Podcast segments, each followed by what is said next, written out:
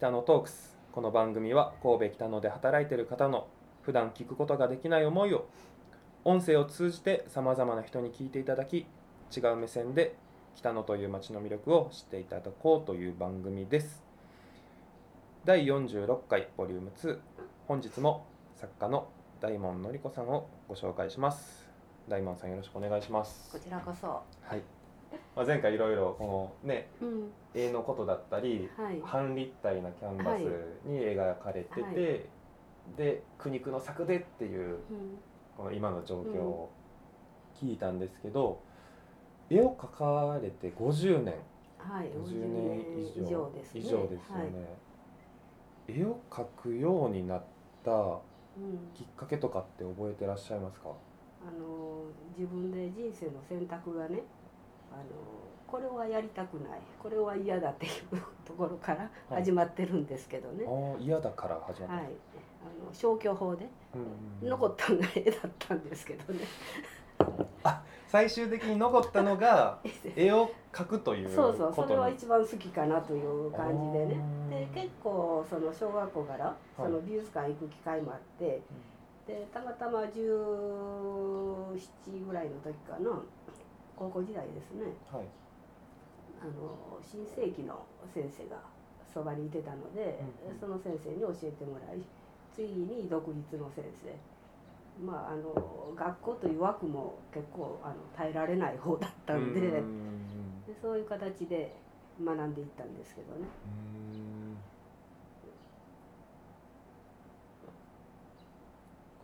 うん。高校生の時から。まあそうやって身近にはい。学はい。べる方がいたからこそそうですね。うんうんうん。最初はどういったテイストの作風だったんですか、うーんとまあ学生でしたからまあ普通にちょっとその先生が構成合わせっていうふうなニュアンスではい、ただそれからは一生抵抗してました。最初だけは話聞いたけ 結ど構抵抗してましたけど。運動クラブ？テニス部だったんですけどね。はい。でそれは絵は特別にあの教えてもらってたんですけどね。なんとなし気があって。その2回目の先生はたまたま私がスケッチブック持ってそれも学生時代ですけど学校休んであちこちうんスケッチしてたら、うん。あのどっかの美術の研究所が、はい。あのスケッチにバスで来てて。はい。で帰りそのバスに拾われて。でそのまま研究所でええ。勉強する？羽目になったというか。えたまたまですよね。たまたまです。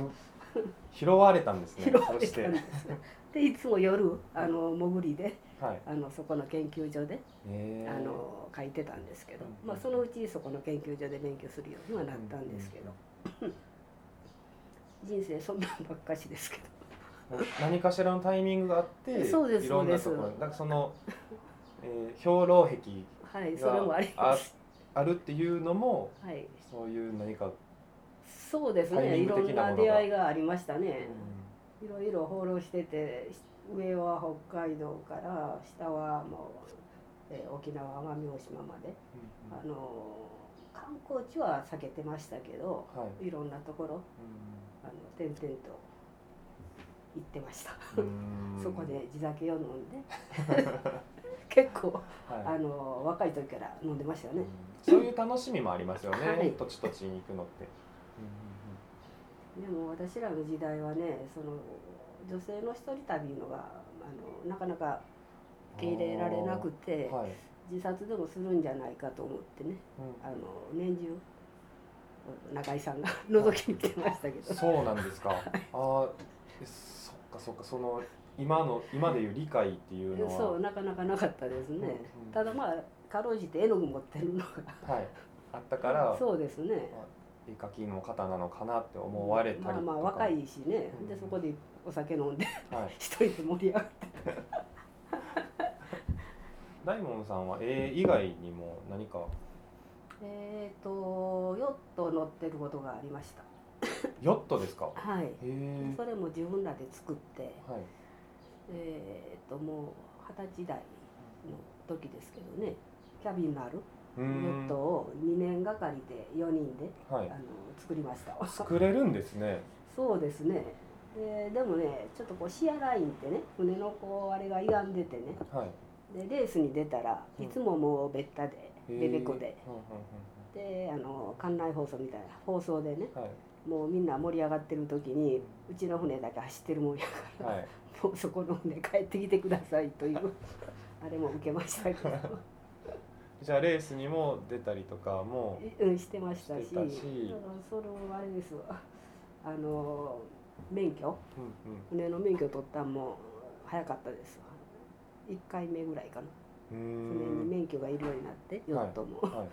その第1回目に取りました。第一回目ですか何年ぐらい前？何年ぐらい？10えーと50年50年以上前ですね。ああもう旅がお好きなんですよねおそうですね。海も好きだし。海も好きです。あ住むなら海のそばでっていうのがもーだから久美浜の方にもうそう行かなんですよ、れるし、うん、でもサッカーとしての活動を続けるのっていかがですか？やっぱ大変なことも、うん大変ですね。うんあのどうでしょうね。普通はなかなか絵を売ってだけ食べていくのは難しいでしょうね。うん。自分でそれができてるのが不思議なぐらいで。えその絵を売って生活費にそうですね。当てれない時とかはどういうふ不思議とねあ困ったな思ったらポロッとあそうなんですか。うん。まああの今はねもちろんあの教室もしてるんでうん。生徒もいますけれど、はい。なんか生徒もいない時もなんかそんな感じでしたね。うんうんうんうん。結構綱渡り生活してますけどなんかそれも好きかなっていそういうのがご自身の性にうそうですね。合ってると、はい。うんうんうん。前回野獣派？うん。とかからどんどん変うん遷していったっていうはい話聞いたんですけど、はい。それ以降はどんな感じのテイストに変わっていったんですか？20代から30代。そうですね。ある時期はまず選ぶモチーフ、その転々と旅してる時は現場で冬の海とか風景が多かったんがある時期から結構人に興味を持つようになって、はい。人物うん。人物が多くなって働いてはる看護婦さんとか、うん、なんかそういう特殊なあの仕事で頑張ってる人とか。そういうのが多くてそのうち、えー自分の身近身近なもので今は特に例えば同じ花でも花屋の花じゃなくって誰からもあのスポット当てられない、うん。そういうモチーフになんかこう光を当てて、うん主役にしてあげたいっていうか、そんなんが多いですね。うん。うん表現方法としたらね今のあれははい、最初にいろんな色を使うんですけどね。最終的にバッグに金か銀で空間を抑えてるっていう表現の仕方です。はい。確かに金と銀そうですね背景は金と銀の向こう側に色が少し垣間見えるっていうような。結構最初にいろんな色を入れてるんですけどうんうんうん。ね。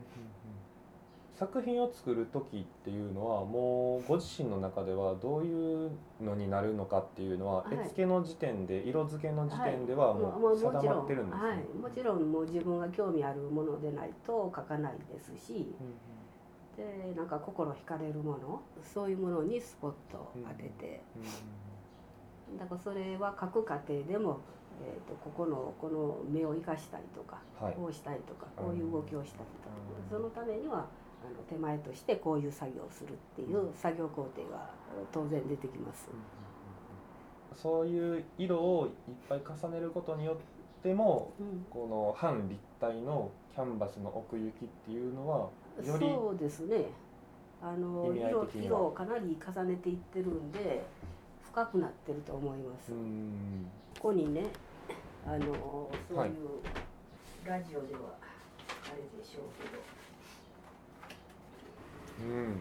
すごくあの梅のねはい。梅の木の古木に惹かれたんですね、はいでそれおをー例えばこういうふうにスケッチしますねスケッチしたやつの写真ですね。はい。うんうんうん。でそれをその順番に書いていくあ家庭ですね。全然これ違いますね雰囲気が。そうですこの背景白の古木の畝かかららもういろんな色を引いてますよね。寒色から暖色まではい。全て入ってますね、この1枚に。1枚目とこの最後に見てるやつも全然雰囲気そうですね。これはできるだ違いますね。けあの紙に書いたスケッチですので、うんうん。正確に描いてると。そうですそうです。で特にその古木ながらにながらも花をつけようとするね。なんかその姿に惹かれたっていうか、うんうんその絵ねでもね3年かかったんですよ。3年も。はい、あの畑の中にこうある木なんですけどはい。梅が咲く頃になったらそこ行って。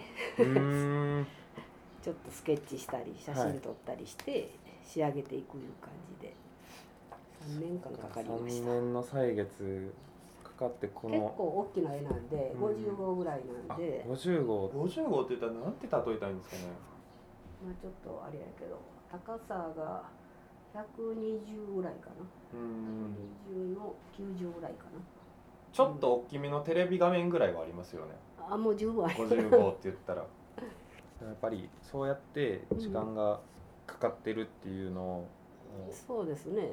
どちらか言ったらあのあんまり時間かけない方なんですけどそれは結構かけましたね、あと何年か前はねもう思いっきり小さいもんばっかし描いてたんですよ。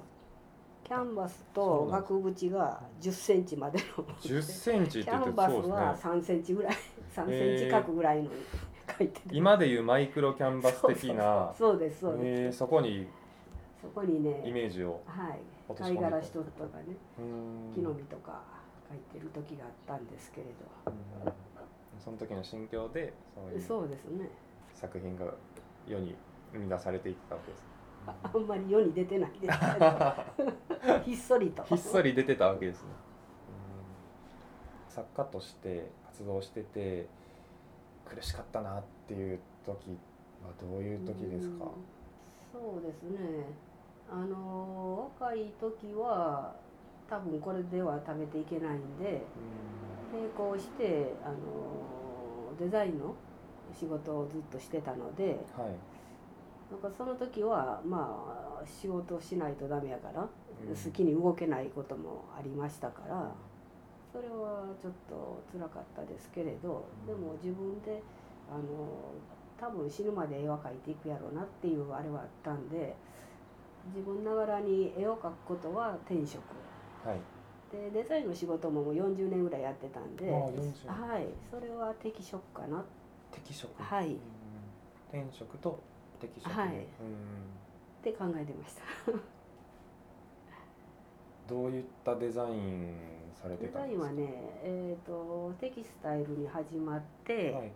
あとあのメーカーのディスプレイから商品企画から、えーほとんどやりました。じゃあもう一貫して はいトータルで。トータルではい。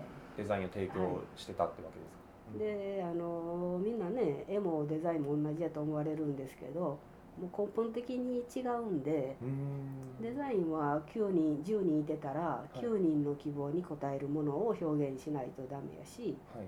アートの場合は自分を表現するんで、うん。人がそれを好きであろうが何であろうが関係ないんで。うーん。ただまああの商品にはならなかなか難しいですけどね。そうですよね、そのええハマるかどうかっていうところが、うん。なんか絵を買っていただいて一番嬉しいのはお金持ちが買いはるんじゃなくって本当に好きになっていただいてその自分のあのお給料から毎月なんぼでずつでもいいですかっていうふうな形で買っていただくのはむちゃくちゃ嬉しいですね。うん その人が本当に欲しいとそうですね。思ってもらえた、はい、その絵が一つ家にあるだけでなんかちょっと心うん。和むって言われたら結構嬉しい。嬉しいです。やっぱ妙利につきますか、はい、うそういうあの、まあ、長年やってたらそういうファンの方が何人かおられるんで、じゃあ嬉しいことで言ったら本当にそういうことですよね。そうですね、うまあ、別にあの私の絵を持ってもらわなくてもここへ来てお茶飲んで、はいそうやってゆっくり見ていただく。それも嬉しいですし、ん空間っていうのはうん。味わってみないとわからないっていうことはもう本当に言葉では伝えきれないところはあるのでぜひ体感しに来てもらえればいいかなと、うん。そうですね。はい、思来ていいます。ただいたら嬉しいですけど、はい、じゃあ2本目はここら辺ではい終わりたいと思います。ありがとうございますあまた次週で、はい、はい、ありがとうございます。